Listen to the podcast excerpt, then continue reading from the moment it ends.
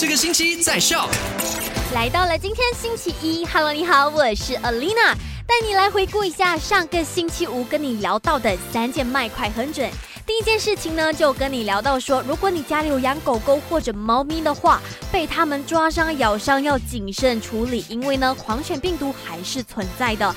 那事屋呢，就有一名三十四岁的女生，她被狗狗咬伤以后，她没有真的去好好处理它，导致她在近期的时候就已经逝世了。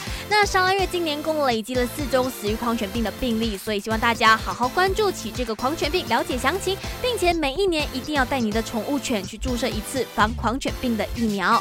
那第二件事情呢，就跟你聊到说，沙拉月的出入境措施将会一直持续到十一月十五号。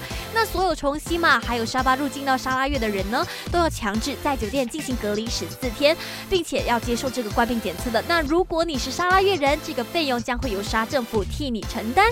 另外呢，沙拉月人要入境未来的话，进行的这个冠病检测也是免费的。那虽然政府宣布说不会再实施 MCO 了，但是我们依然要保持 MCO。的心态，好好遵守 SOP，OK。那第三件事情呢，就跟你聊到首长宣布的好消息，沙拉月特别援助配套里面的七项惠民措施呢，将会一直延长到十二月份的。那至于这七项惠民措施里面包括什么呢？你可以下载 SYOK Show App，在里面呢就可以收听到重播啦。那如果你今天 Monday 很 blue 的话，Stay to 麦好玩听好歌，还可以收听麦快很准，里面有实事告诉你。今天下午三点钟再见。